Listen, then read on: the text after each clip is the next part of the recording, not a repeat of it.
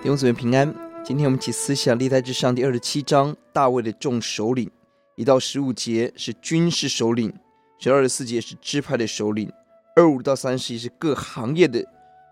首领，三十二到三十四节是谋士智慧人。这一章集中在各个地方的领袖，大卫非常善用组织，掌握领袖。并让每一个人可以在清楚的位分当中，按着恩赐能力来建造国家社会，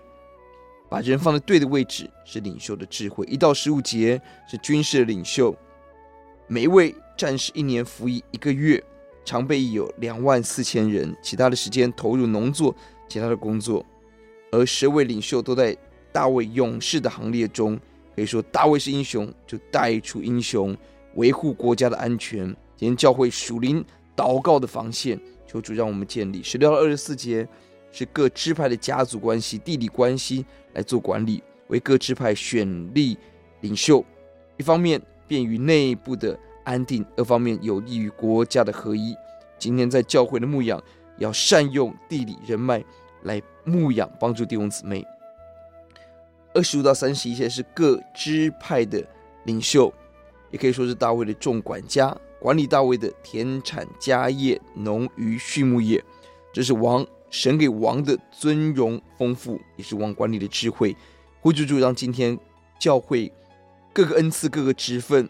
各个牧养有各样专才的人，可以兴起同心建造上帝的家。三十到三三十四节是大卫的顾问，大卫寻找有智慧人做模式、做书记、做自己孩子老师。亚希多弗跟户筛这两位后来在押沙龙的叛变中扮演了关键的角色，且一代代有人兴起，后有耶和耶大、亚比亚他智慧人与大卫一同建造国家。一个国家建造不容易，而大卫知人善任，把领导的权柄给出去，让国家充满了分层负责，每个人在自己位分当中拼斗就位。这是今天教会的光景，教会的目标。要解二十三到二十四节，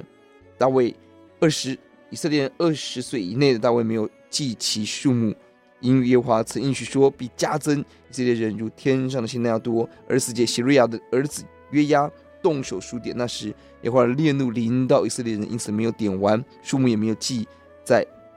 大卫王记上。